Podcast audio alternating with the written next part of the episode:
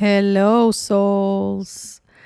Bienvenidos a otro martes. Ya se está acabando el año. Quedan dos semanas del 2023. Yo no lo puedo creer.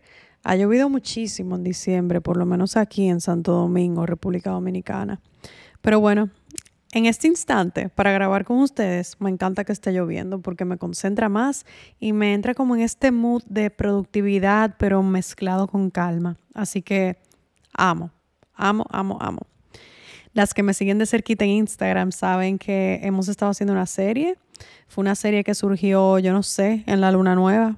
Los que me siguen de cerquita saben que desde que pasó la luna nueva y me asesoría con la manager, como que todo cambió, algo despertó en mí, como ese lado masculino que estaba como muy soft, muy durmiente, como que despertó y, y no sé, como que hice mi planificación de 2024, tengo muchos planes para Sculpture Soul, estoy súper feliz. Y entre todo eso nació esta serie porque no quería como que cerrar el año sin tener un gesto conmigo misma y con ustedes, como que cómo no crear contenido de cierre de año sabiendo que yo hablo de crecimiento personal.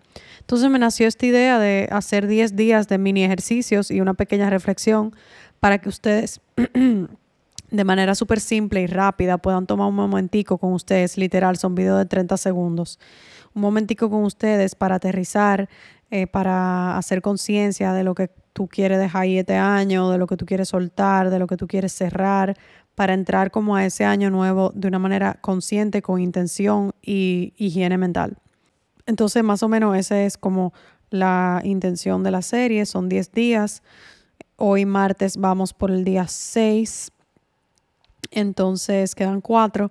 Si vieron ya ayer yo puse como un story de un premio, un pequeño premio que les tengo, de que si tú completas los primeros cinco días de la serie y mandas por screenshot o en stories o por DM a mí, eh, como con la prueba de que hiciste los ejercicios de journaling, ya sea en tu journal o en tu celular, pues entonces tienes el chance de ganarte un, un cover de Casetify de que dice Healing is not linear. La sanación no es lineal.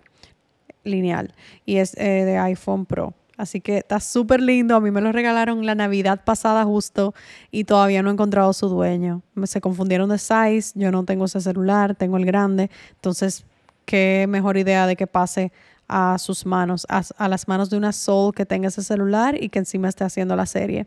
Me pone muy emocionada. Espero que alguien se lo lleve emocionada por eso.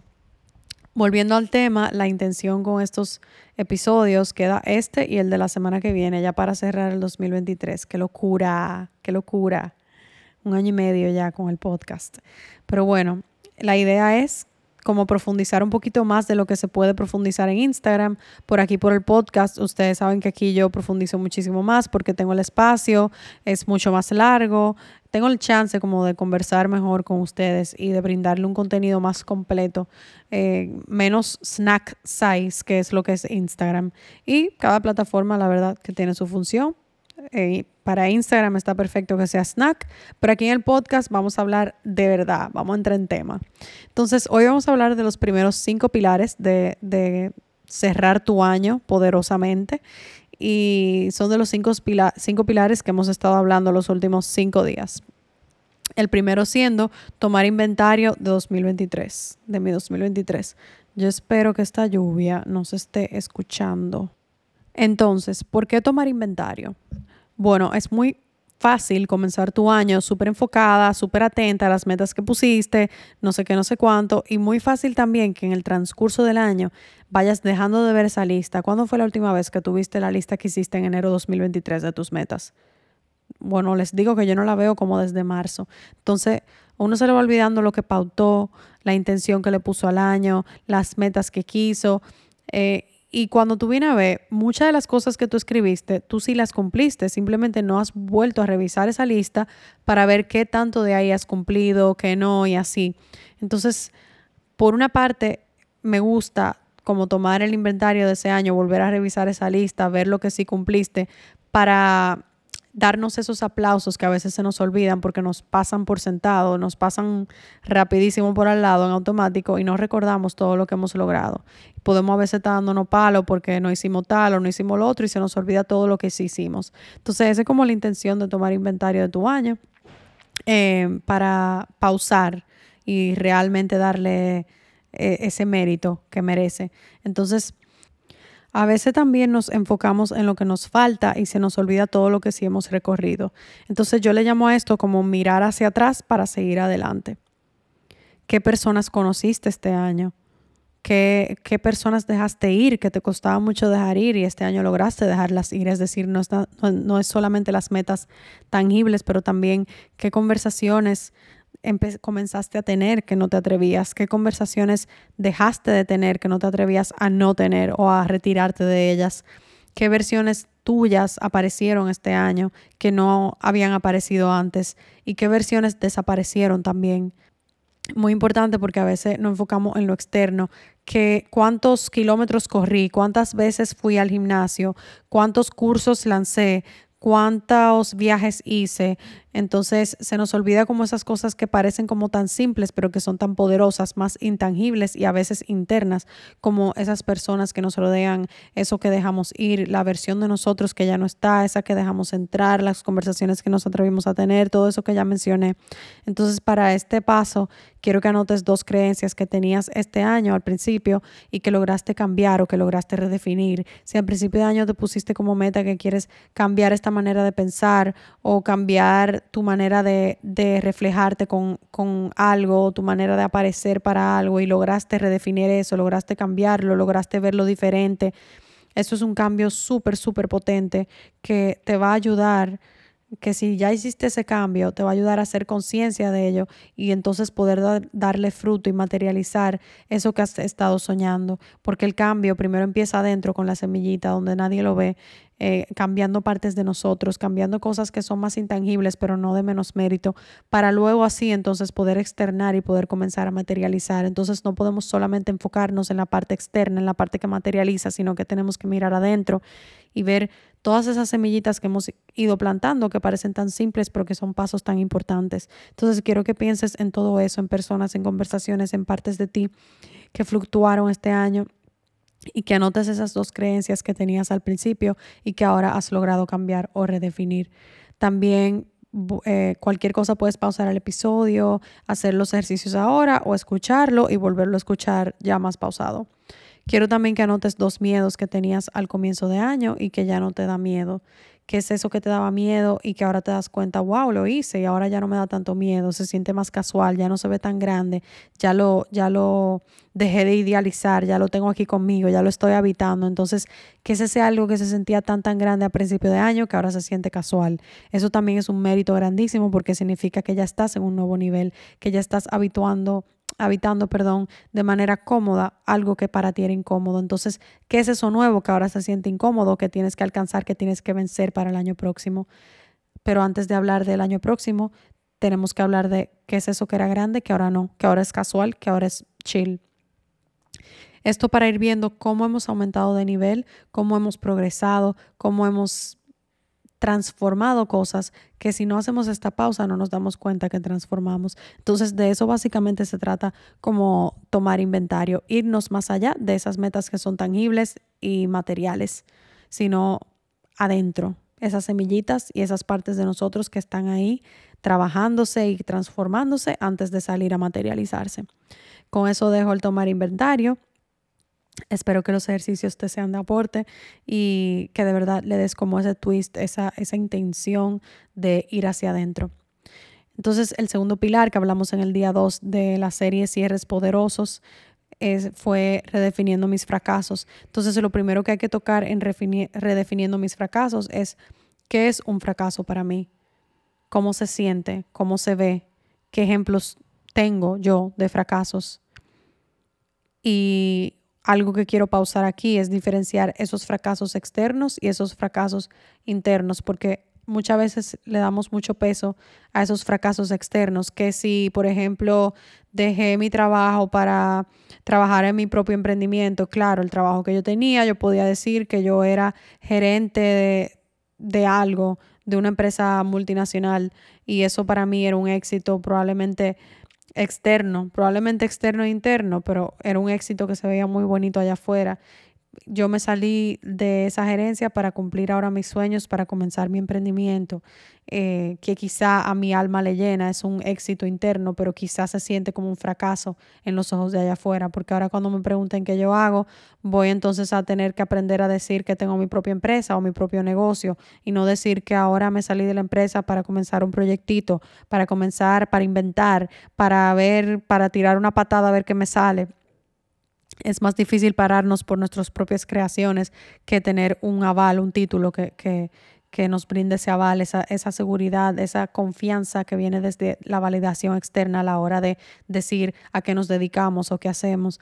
Lo mismo con cualquier, con el amor. Si estás en una relación donde ya tienes cercano a los 30, sabemos que hay una presión social con, cuando te acercas a los 30 y estás soltero, no tienes pareja. No estoy de acuerdo con la presión, pero la presión a veces es real y no las creamos nosotros mismos. Y somos humanos y todos podemos pasar por eso. Entonces, ¿qué relación estás sosteniendo que quizá sabes que no te hace bien, pero que sientes ese éxito externo al tener una pareja? Y no, no estar sola. Con, en las navidades te preguntan que, con quién estás o dónde está el novio. Entonces, quizá un fracaso externo fuese irte de esa relación. Fracasé, me fui de esa relación, cumplo casi 30 y ahora no tengo novio. Pero qué tal si irte de esa relación era tu mayor éxito interno, tu mayor éxito, el de tu alma, el que tu alma sabía que le tocaba, que te pedía, porque no eras feliz ahí, porque estabas ahí, porque estabas cómoda. ¿Qué tal si irte fue tu verdadera ganancia, tu verdadero éxito? Entonces es muy importante diferenciar como esta parte del ego y esta parte del alma que nos dice qué es éxito y qué es fracaso. Entonces, ¿qué voz vas a escuchar a la hora de definir los dos? Esa voz exterior que quizá tener éxito es tener un buen ingreso, un buen título de trabajo, una pareja, una, hijos antes de los 30, una casa propia, todos esos éxitos que se ven lindos allá afuera, que ojo no quiere decir que también eh, sean internos y que de verdad si estás ahí, si tienes pareja antes de los 30 o si tienes una casa propia, obviamente no significa que, que esto es algo del ego y algo externo. Tú solamente tú vas a saber desde qué intención estás dando esos pasos, tomando esas decisiones, sosteniendo esas realidades en tu vida. Entonces, eh, esto lo puse como ejemplo de que ese fracaso externo puede ser no tener la familia que soñaste antes de los 30, no tener tu propia casa, no estar en un puesto alto de trabajo, pero ¿a cuál fracaso le queremos dar más peso? Fracaso para mí es quien se queda en un lugar por miedo a no poder encontrar otro mejor, quien se queda en un lugar por estar cómodo, quien se queda en un lugar por no creer en su propia capacidad de crear más para sí mismo. Fracaso es estar en una relación donde no sientes amor, pero tienes miedo a salir de ahí porque no sabes qué vas a encontrar más allá de, de lo que ya conoces. Em, entonces muchas veces puedes verte que estás teniendo mucho éxito o que estás fracasando en los ojos de los demás, pero lo más importante es que tú sientas que tú estás teniendo éxito porque tú te sientes alineado y en congruencia con tus sueños, con lo que quieres crear para tu vida. Entonces, eso para mí es lo importante de diferenciar los fracasos externos e internos. Entonces, para poder planear, planificar un año auténtico, tenemos que accionar desde el alma y no tanto desde el ego, diferenciando estos dos puntos, desde la intención en que estás sosteniendo tus realidades, como ya dijimos. Entonces, otro punto importante a la hora de definir nuestros fracasos es entender el perfeccionismo en, en los fracasos. Es decir, qué tanto estás exigiendo de ti mismo, que si no queda perfecto, entonces es un fracaso, qué tan alta estás poniendo esas barreras, esas metas que no te está permitiendo llegar a ellas y que te tiene en un, en un sentirte que nunca eres suficiente. El perfeccionismo siempre te va a eh, siempre te va a impedir que saques al aire tus sueños hasta que no estén perfectos. Y ese perfecto nunca va a llegar porque nada nunca es perfecto. Y para un perfeccionista, para sí mismo, nada nunca es perfecto. Entonces, nada nunca es suficiente. Entonces, todos, todo lo que crees, todos los proyectos que hagas van a estar atados a esta validación externa del perfeccionismo, de que se tiene que ver perfecto. Y a veces con este perfeccionismo nos olvidamos entonces de dónde queda la diversión, dónde queda la parte de alegría, de, del por qué lo estás haciendo, de esa semillita, del propósito. Entonces es muy importante entender el perfeccionismo para así poder decidir dejarlo ir y no tomarlo como un fracaso simplemente porque no quedó perfecto. A veces queremos sostener narrativas que quizá ya no nos funcionan. Por ejemplo, una narrativa de que nunca logro cumplir mis metas. Entonces, si de verdad crees en esa narrativa que nunca logras cumplir tus metas, vas entonces a buscar evidencia alrededor de ti de por qué no has cumplido tus metas y quizás se te olvide ver todo eso que sí cumpliste. Por eso me gusta poner esto en papel y más específico para que ustedes puedan ver físicamente todo, todo, todo lo que han logrado y que tus monstruitos de adentro, tu, tu mente irracional, tu ego, no quieran venir a confundirte o atenderte esa trampa mental de que no has logrado nada, porque viene del lado emocional del cerebro que va a querer cumplir esa narrativa que tú te estás contando, pero realmente no tienes evidencia de aquello hasta que busques la evidencia contraria. Así que hazte un favor, haz el ejercicio y busca la evidencia de que todo lo que sí has logrado.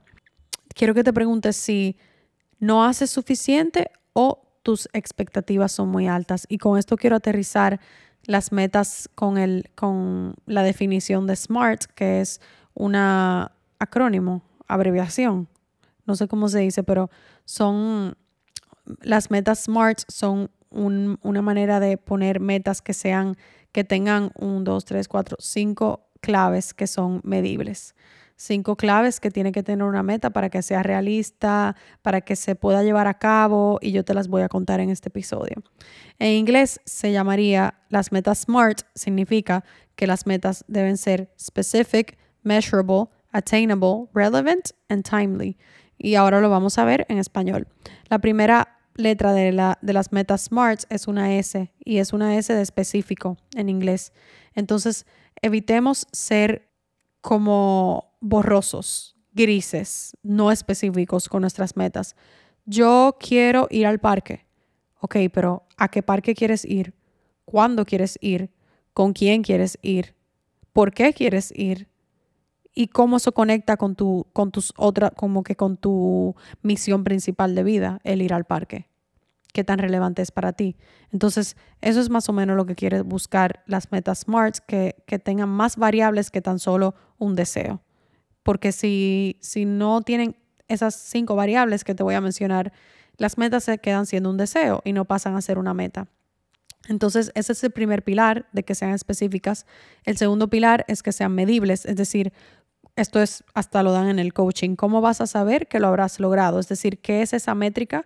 ¿Qué es eh, eso que te va a dejar saber que lo lograste? Y esto puede, esto puede partir desde lo más tangible hasta lo más intangible. Es decir, ¿cómo vas a saber que subiste tres posts a la semana por los primeros tres meses del año?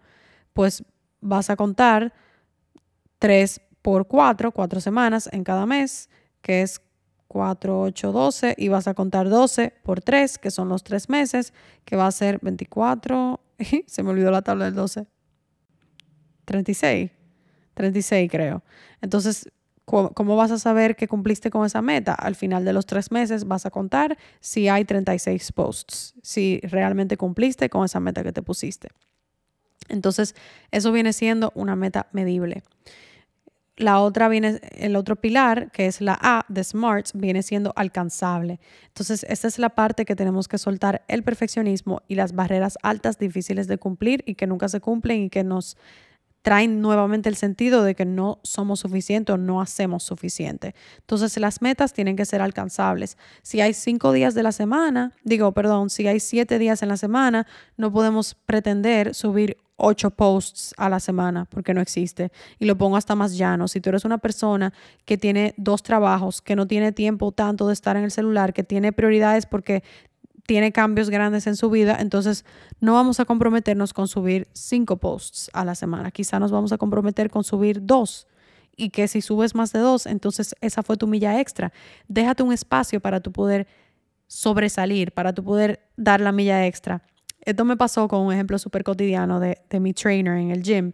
Yo entreno supuestamente a las 10 a.m., pero últimamente yo estaba llegando después de las 10 a.m. por los tapones de diciembre, la cosa cambia, el tráfico es diferente, y entonces cada vez que yo llegaba me encontraba como pidiendo excusas por llegar tarde.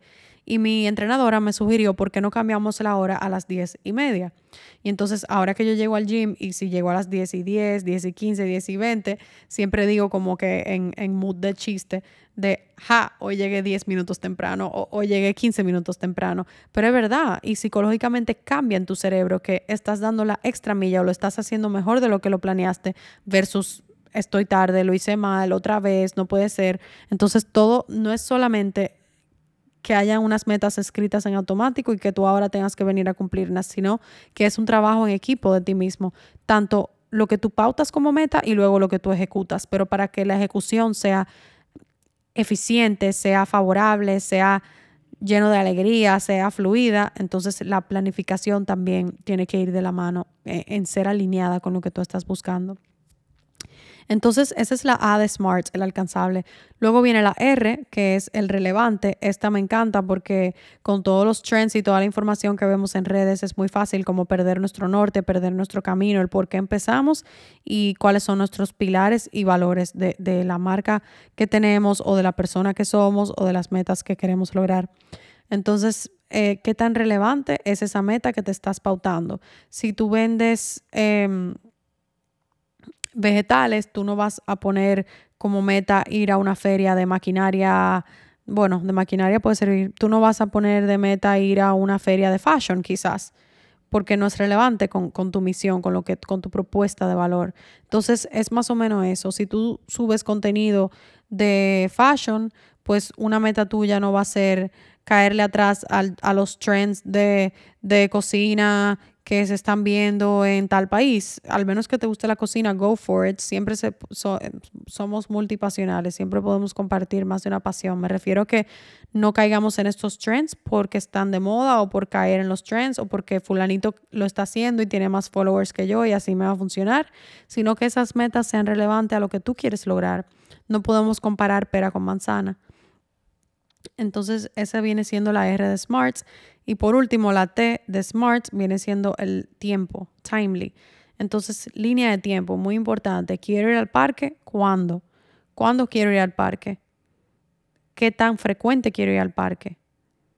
Entonces, todo esto del tiempo va a influir eh, en organizar nuestra mente para tomarnos más en serio, para tener esas, esos deadlines, esos, esos fechas de entrega, esa, eso va a ser muy importante para no darle larga a las cosas, para no decir mejor mañana, mejor mañana, mejor mañana, sino que ya visualmente tienes pautado una fecha de entrega, aunque sea tu propio negocio, tu propio proyecto algo personal, esto tiene ya mucho que ver con las pequeñas promesas que nos cumplimos. Entonces, tú lo anotas esta agenda y tú te y, y si es aunque sea hacerte un facial, ya tú lo anotaste la fecha límite de entrega. Entonces, ya tú sabes que no puedes aplazar ese facial más allá de esa fecha.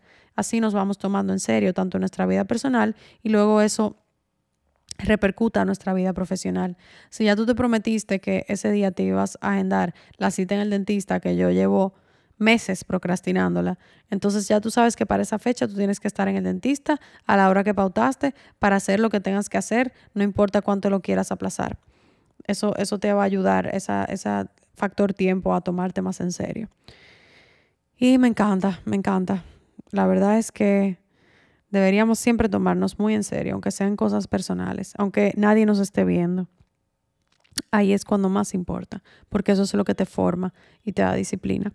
Entonces, el tercer pilar que hablamos en el tercer día, valga la redundancia, en la serie Cierres Poderosos, fue el cómo regresarme mi poder. Y este me me encanta porque a veces pensamos que eso depende de la persona de al frente. Él o ella no me respeta, él no me ha dado mi respeto, tú vas a ver, yo voy a hacer que me respete, se va a arrepentir, todo eso, como si la persona de al frente tiene, tiene el poder sobre nosotros y no nos damos cuenta que cuando decimos, es que él o ella no me respeta, es que él o ella no me invita, es que él o ella no me quiere, es que él o ella no hace un esfuerzo, le estamos entregando todo el poder absolutamente a la persona de enfrente y nos estamos quedando como víctimas, que a veces se siente cómodo y puede sonar muy cute, pero realmente nos quedamos siendo powerless, o sea, indefensos, como quien dice. Entonces, no tan cute ser víctima.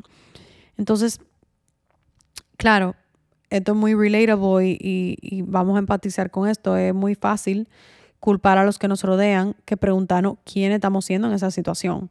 Sea, es mucho más fácil tú decir, como ella es tan gruñona y tan egoísta, ella solo va a pensar en ella y no se va a acordar de que nosotros también estamos aquí. Sí, pero le acordaste tú, te diste tu lugar, dijiste lo que necesitabas, lo que querías, lo que preferías. No está a la merced del de enfrente de pensar en ti. Que, se, que él o ella sea egoísta tiene que ver con él o ella. pero tú no tienes que enganchar ni alinearte con el comportamiento ni el ser del de al frente si tienes buenos límites internos.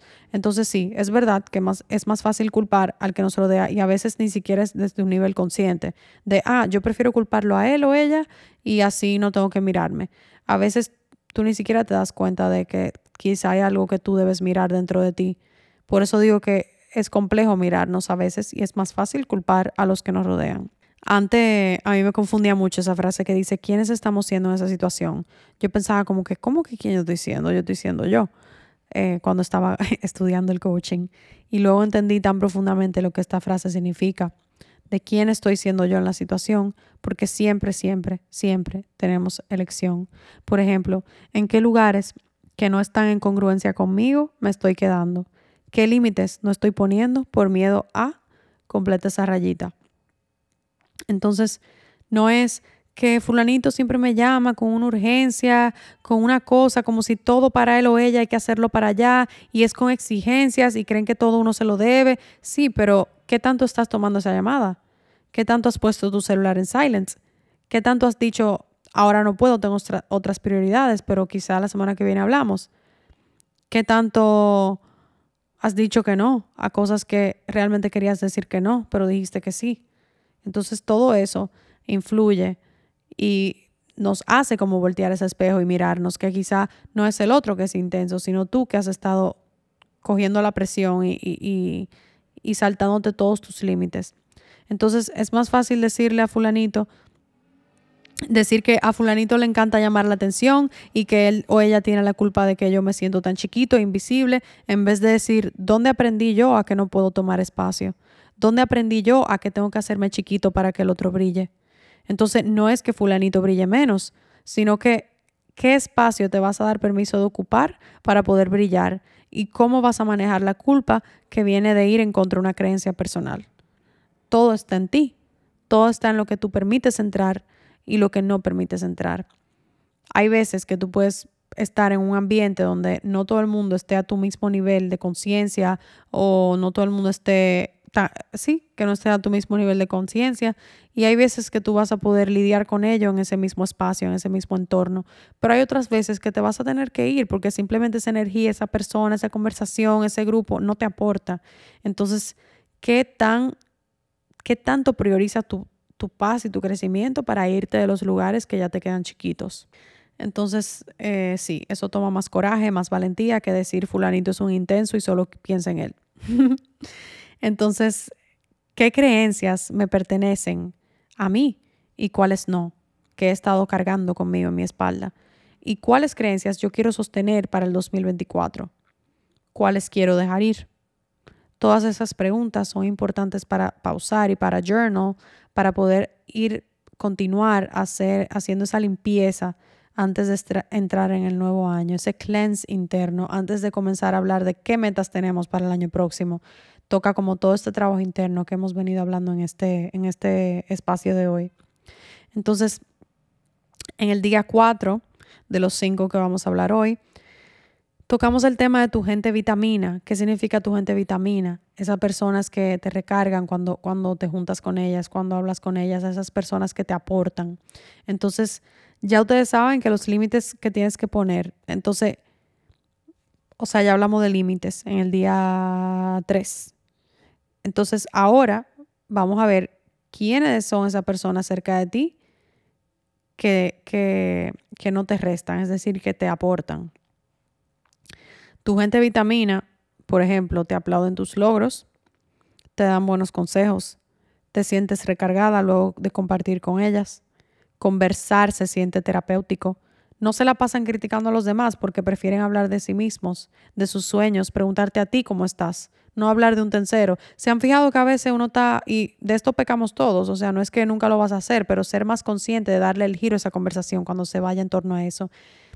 No se han fijado a veces que son dos personas compartiendo y de esas dos personas que compartieron, quizás esa amiga que tú tenías mucho sin ver, no tú ni le has preguntado cómo le va ni ella a ti, sino que se la han pasado hablando de como el otro día fulanita hizo tal, se puso tal, se casó con tal, se divorció de tal, se separó de tal, se puso flaca, se puso gorda, y el otro fulanito, ay sí, él también, está mal, qué cosa, juzgando, juzgando, juzgando, y ni siquiera estás compartiendo con la persona, sino que están buscando esa validación de lo que están criticando allá afuera en el tercero para buscar esa pequeña validación de, y ese sentimiento de superioridad a corto plazo por propias inseguridades que tenemos nosotros mismos.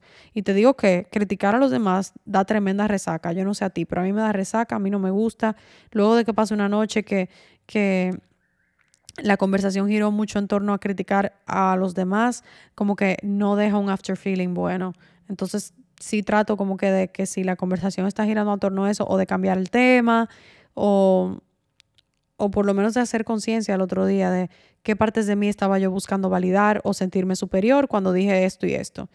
Y trabajarlo y mejorar para la próxima. No es que nunca te va a pasar, a mí me pasa. Y yo soy muy consciente de la resaca mental que da criticar, de que los juicios dicen más de mí que de la otra persona. Yo sé todo eso, no significa que yo esté en un círculo y que nunca vaya a criticar a otra persona porque somos humanos. Lo importante es cómo apareces para repararlo. Entonces, tener muy en cuenta eso. Y no hablemos solo de lo externo. Eh, obviamente eres el averaje de las cinco personas más cercanas a ti. Y yo sé que esta frase es cliché, y, eh, pero es tan real. Y quiero llevarlo un paso más allá de que no solamente esto cuenta para el mundo offline, sino que también para el online. A mí me gusta pensar, por ejemplo, que las podcasters que yo escucho de cerquitita, que consumo casi a diario, son parte de esas cinco personas que están cerquita de mí y que forman el averaje de persona que yo soy. Entonces también es tener cautela y ser picky con el contenido que escogemos consumir para nosotros mismos. Entonces, no solo las personas a nivel offline, como les dije, sino que sean mindful de los libros, de los podcasts, del Instagram, de Facebook, de lo que sea que utilices, hasta de threads. Entonces, por último, saber que no solamente es lo que nos rodea, sino quiénes somos ante ese, eh, ante ese entorno. Es decir, para atraer a estas personas vitaminas, ¿quién requiere ser tú para ser y vibrar siendo esa persona vitamina. Porque si tú no eres una persona vitamina, tú no vas a atraer personas vitaminas. Si tú quieres criticar todo el tiempo, tú no vas a estar con alguien que te esté hablando nada más de sus sueños y de sus logros y, y, de sus metas del año que viene. Tú vas a querer a alguien que te escuche cuando tú le estás hablando mal de fulanito. Entonces, si tú eres la persona que critica, tú vas a atraer otras personas que quieran criticar contigo porque así conectas como humano. Si tú eres una persona que ya quieres hablar de ti, de tus sueños, vulnerar, decir lo que te duele, lo que te hace sentir inseguro, entonces tú vas a requerir una persona que esté listo para recibir ese mensaje, que te escuche, que no juzgue, que tenga un nivel de trabajo consciente hecho interno, todas esas cosas. Entonces tú eres lo que tú atraes. Y por esos ejemplos que te di es que es tan cierto. Por último, y en el día 5, que fue ayer, hablamos de perdonarnos. Entonces, perdónate. Es un pilar importantísimo para terminar de dejar ir, para sellar ese ciclo que se está acabando, para sellar este año. Y no solo este año, sino que puedes volver a repetir este episodio cada vez que quieras cerrar un ciclo, porque cada quien tiene un ciclo personal a, nuestro propio tiempo. Esto es el año calendario que todo el mundo vive a la misma vez, pero tú quizás cerraste un ciclo hace dos meses y necesitabas este episodio y no salió hasta ahora. Así que tómatelo como un episodio para volver a él cuando necesites cerrar un ciclo. Y con este último pilar te quiero decir con el perdón que cuando eres compasivo contigo mismo, eres compasivo con los demás. Cualquier vínculo que tú tengas, rencor o resentimiento, es hora de dejarlo ir para el próximo año. O sea, es hora de dejarlo ir ayer. Es un proceso complejo y largo, entonces no te forces a obligarte a dejarlo ir. Sí, hay que dejarlo ir, pero comienza con ser intencional. Comienza con plantar la semillita de querer dejarlo ir, que estás dispuesto a soltar y a dejar atrás. Ya, ya con eso es más que suficiente. ¿Por qué? Porque ustedes preguntarán, ¿cómo yo comienzo a perdonar? ¿Qué significa? ¿Qué hago? ¿Qué digo? Lo primero es aceptar la situación. Yo sé que tú no quieres escuchar esto, pero aceptar la situación, aceptando que hiciste lo mejor que podías con las herramientas que tenías y de verdad creértelo. Aceptar mismo que la otra persona hizo lo mejor que pudo con las herramientas que tenía. Entonces, a mí me ayuda a entender a nivel psicológico de dónde vino mi acción y de dónde pudo haber venido la acción del otro. Eso me ayuda como a tener empatía, más no justificar esa acción. entenderlo me hace desprenderme y esto puede ser muy personal mío, no sé qué te ayudará a ti, pero entenderlo me ayuda como a desprenderme, a ver cómo esa parte humana, de, desde donde cada quien actúa, actúa y poder ahí decidir entonces, ok, ya entendí de dónde vino, pero yo no merezco o yo no quiero esto en mi vida. Y decidir desde un lugar más consciente, habiendo entendido bien la situación. Entonces puedo entender de dónde vino la persona y decidir una distancia que sea saludable para mí.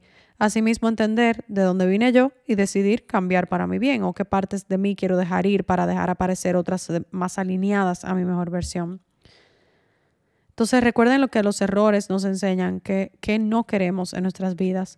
Son realmente un regalo que puede ser doloroso al principio, pero que cuando tú descubres como el aprendizaje que nos deja, es como una bendición porque sacó tantas partes lindas de ti, es lo que me ha pasado con el perdón y con el dolor, que ya tú ni recuerdas con dolor, tú recuerdas casi que con agradecimiento, no agradecimiento a quien te agredió, ni se me confundan, pero agradecimiento de cómo afrontaste tú a esa persona que te agredió o cómo afrontaste tú a esa agresión que tú hiciste, con qué tanta compasión ah, te afrontaste a ti mismo después del daño que hiciste.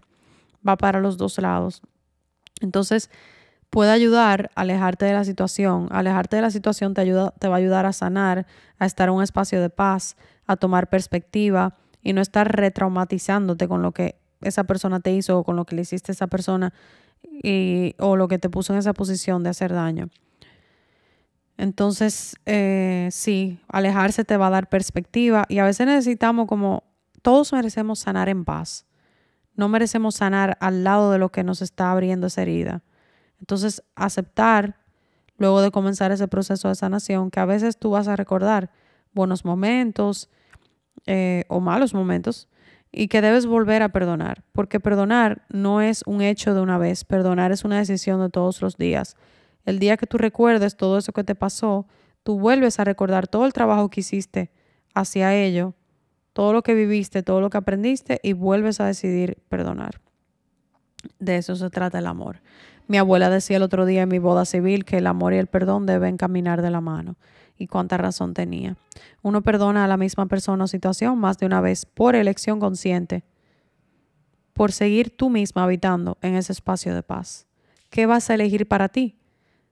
Creemos a veces que no perdonar es un castigo para la otra persona, pero realmente es un castigo para nosotros mismos porque nos nubla de mucha abundancia, nos nubla de siguientes niveles, nos deja estancado en resentimiento y resentimiento y nos vuelve personas nubladas que no queremos ser, en una vibra como bajita. Entonces, aceptar que puedes perdonar sin reconciliar también es muy importante, o que sin, sin que las cosas vuelvan a ser como antes, porque las cosas nunca van a volver a ser como antes cuando algo se lacera. Y yo sé que tú no quieres escuchar eso, pero después que tú pasas por ese proceso de sanación, de soltar, de perdonar, vas a ver por qué te lo digo, por qué tú no quisieras que todo volviera a ser lo mismo, porque ya tú no eres esa persona que una vez vivió esa situación, ni la otra persona tampoco. Ya tú cruzaste un siguiente nivel y puedes recordar con cariño, pero no necesariamente tiene que volver a ser como antes. Entonces, básicamente es como un pequeño resumen de lo que es el perdón para mí, de cómo manejarlo, de aceptarlo, de entender tu lado y el otro, de decidir qué hacer, si reconciliar o solamente soltar, de la elección de volver y volver a perdonar. Todo eso es muy importante para tú cerrar ciclos, para tú dejar ir, para tú continuar a tu siguiente nivel y sobre todo para tú tener compasión contigo mismo y perdonarte cada vez que lo necesites, no solamente a la persona del frente, sino a ti mismo, por ser quien fuiste en esa situación. Con esto quiero ir cerrando. Espero que todo esto les esté siendo de aporte para cerrar su año con mucha, mucha intención. Y bueno, hoy ayer les puse como un poll de si querían que finalizáramos este año con un pequeño encuentro digital, virtual. Ustedes saben, las que han estado en mi curso, cómo funciona. Tenemos workbook, un pequeño encuentro, un ejercicio, una meditación, quizás hasta un tapping. Podemos hacer eso para como terminar de amasar todo esto que hemos visto en, esta parte 1 del podcast de Cierre Poderoso y la parte 2 que vamos a estar viendo la semana que viene. Así que si se da el programa, si ustedes terminan decidiendo que sí lo queremos hacer, todavía lo estoy pensando, pero va, se va a tratar de más o menos lo que hemos estado hablando hoy, pero también hacer, haciéndonos una carta eh, de reconciliación, por ejemplo, y entre otras cositas sorpresa que siempre me gusta agregar en mis programas. Así que es algo sencillo, de un día, dos horas, como para rápidamente cerrar el año habiendo hecho un trabajo por detrás, porque todo este material gratuito que les estoy dejando es lo que las va a preparar para ese encuentro de dos horas. Así que, thank me later, las estoy ahorrando de conectarse más de un día a escuchar esto que les estoy brindando gratuitamente para brindárselos ahora y simplemente reunirlas para algo rápido, algo de dos horas, algo que te va a funcionar para ya sellar ese año y comenzar tu 2024 con mucha, mucha potencia. Así que espero que todo esto te haya sido de ayuda, las quiero mucho y la semana que viene nos vemos con la parte 2 de Cierre Poderoso.